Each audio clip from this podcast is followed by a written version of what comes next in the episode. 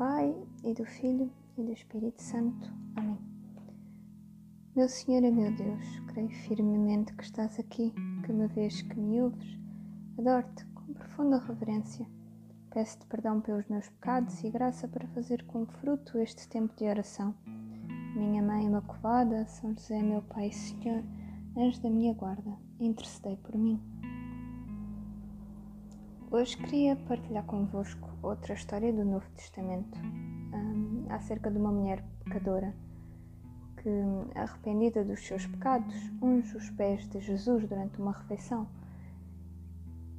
Existem vários relatos nos Evangelhos acerca de mulheres que, ungem, que ungem os pés de Jesus. Os, os exegetas um, têm discutido entre si acerca se serão ou não o mesmo episódio ou se se tratam de episódios e de mulheres diferentes. A maioria destes acha que, que se trata de pelo menos eh, dois episódios diferentes. Um primeiro episódio do, do qual vos vou falar hoje, em que uma mulher pecadora sem nome unge os pés de Jesus na casa de um fariseu chamado Simão um episódio que, que, só é relatado pelo evangelista São Lucas e que depois haverá pelo menos um outro episódio, já relatado por São Mateus, São Marcos e São João, um, em que talvez já tenha sido Maria de Betânia, a irmã de Marta e de Lázaro, a ungir tanto os pés como a cabeça de Jesus, também durante uma refeição, mas pouco tempo antes da sua paixão. E, esse episódio parece ter um, um outro significado que talvez vos falo no outro dia. Então, hoje vou ler-vos os últimos versículos do capítulo 7 uh, eh, do Evangelho segundo São Lucas. Um fariseu convidou Jesus para comer consigo. Jesus entrou em casa do fariseu e pôs-se à mesa. Ora, certa mulher, conhecida naquela cidade como pecadora, ao saber que ele estava à mesa em casa do fariseu, trouxe um frasco de alabastro com perfume colocando-se por detrás dele e chorando, começou a banhar-lhe os pés com lágrimas, enxugava-os com os cabelos e beijava-os, ungindo-os com perfume. O texto fala-nos de uma mulher pecadora. Este nome era frequentemente dado às prostitutas naquela altura, mas não sabemos ao certo qual era o grande pecado desta mulher. O texto não, não o descreve. Ela descobre de alguma maneira que Jesus foi convidado para estar à mesa na casa de um fariseu de nome Simão. Questiono-me se esta mulher já teria tido anteriormente algum encontro com Jesus, se já o tinha visto antes, cruzado com os seus olhos, ouvido os seus ensinamentos e lições, ou se tinha apenas ouvido falar sobre ele e aquilo que ele tinha e aquilo que ela tinha ouvido é que a tinha atraído ali, naquele dia. Não, não sabemos. Ao meditar sobre o texto, fico também a questionar-me como é que aquela mulher conseguiu entrar assim numa casa que, que não era sua. Será que conhecia ou que era conhecida da casa do fariseu Simão? Fica a dúvida. O que não gera qualquer dúvida é que esta mulher apesar de pecadora, demonstra desde cedo uma enorme fé que lhe suscita uma coragem e uma audácia impressionantes. Ela atreve-se a ir até à casa do fariseu Simão, a entrar na sala das refeições cheia de homens e, e talvez até convidados ilustres. Ela atreve-se a interromper, de certa forma, a, sua refeição e diálogo um, para oferecer a Jesus um dos seus bens mais preciosos a sua fé parece dar-lhe a capacidade de vencer a vergonha e o medo do desprezo alheio, de, de correr o risco de poder ser repelida como impura ou pecadora. E o que vemos é, é uma mulher verdadeiramente arrependida, arrependida pelas escolhas que fez, pela vida que levou até aquele dia.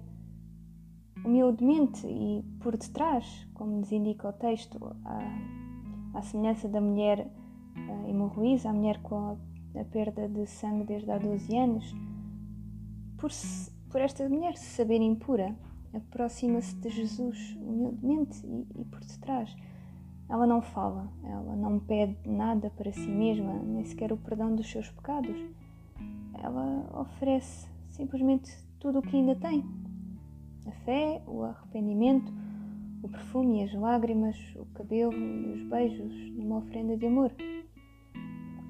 Lembro-me que um dia contaram-me acerca de uma tradição judaica daquela altura, em que as famílias das raparigas, durante a sua infância e o início da sua juventude, iam investindo de tempos em tempos em, em perfumes e, e, óleos, ou seja, algo que era muito caro e de elevado valor, um, e que os iam guardando uh, dentro de um frasco, dentro de um, de um jarro de alabastro. Estes frascos ou jarros tinham a particularidade de só servirem para armazenar os perfumes e os óleos, ou seja, a única forma de depois se usar uh, esses óleos e perfumes era partindo os frascos. No dia em que uh, a jovem dessa família fosse pedida em casamento e aceitasse esse pedido, então ela pegaria no seu frasco de alabastro e partiu-o-ia aos pés do seu amado, ungindo-lhe os pés, como que dizendo: Eis o tesouro que guardei para ti, toma-o, ofereço-te não sei, não sei se foi o caso desta mulher, mas, mas quem sabe? Quem sabe se este não era o seu jarro de alabastro construído cuidadosamente, gota por gota, pela sua família ao longo dos anos e que ela tinha anteriormente desprezado e esquecido e que agora que tinha encontrado o verdadeiro uh, Senhor da sua vida, aquele pelo qual vale a pena oferecer tudo,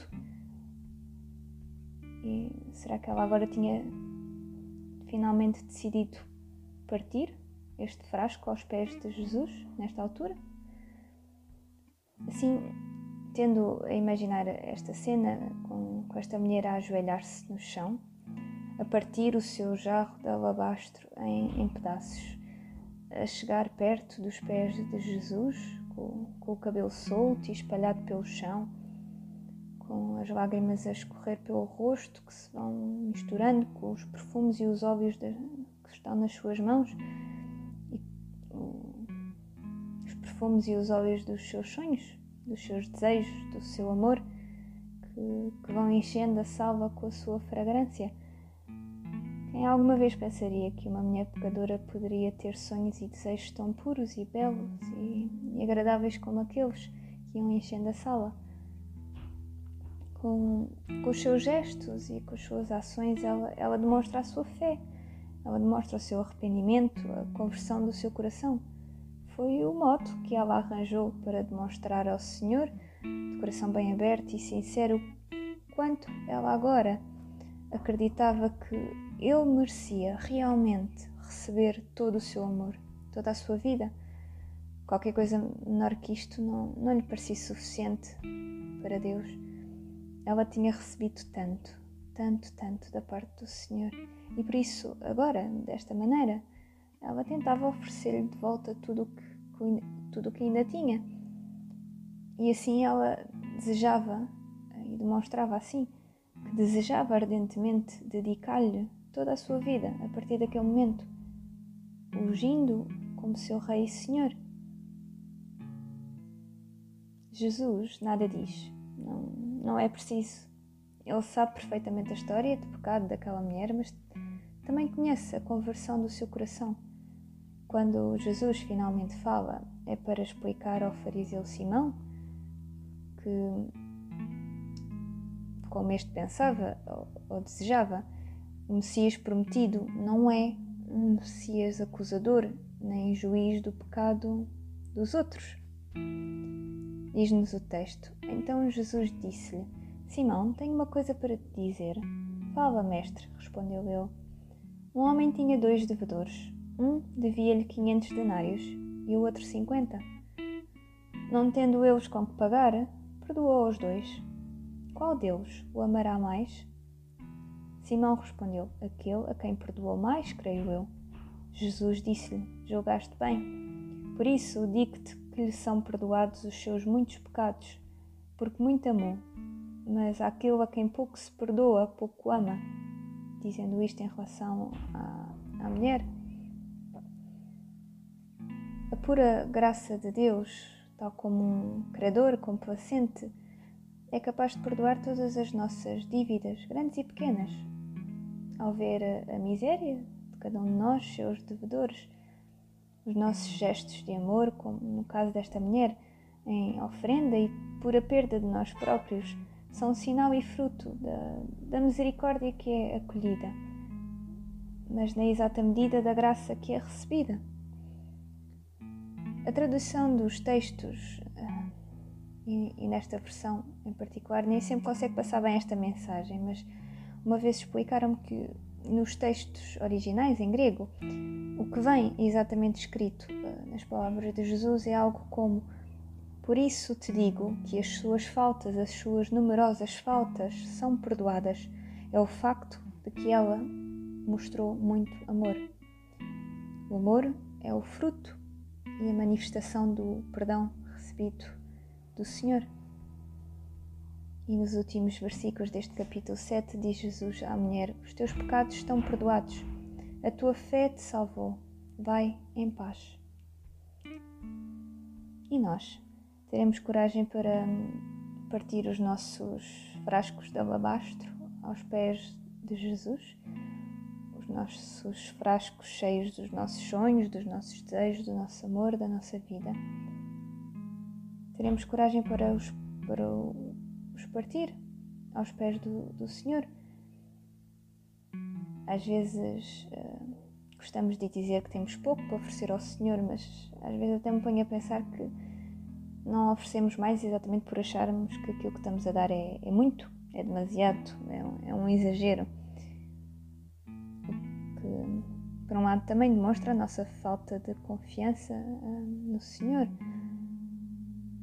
Como se pensássemos que Ele desejasse uh, menos do que nós, uh, a nossa felicidade, a nossa santidade, a nossa pura realização.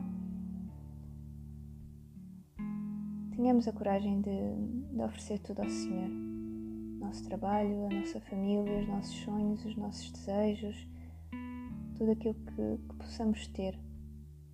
E, e acolhamos em nós o amor que o Senhor demonstra e, e demonstremos-lhe de volta em, em ações e em gestos concretos. Dou-te graças, meu Deus, pelos bons propósitos, afetos e inspirações que me comunicaste nesta meditação Peço-te ajuda para os pôr em prática. Minha Mãe Imaculada, São José, meu Pai e Senhor, anjo da minha guarda, intercedei por mim.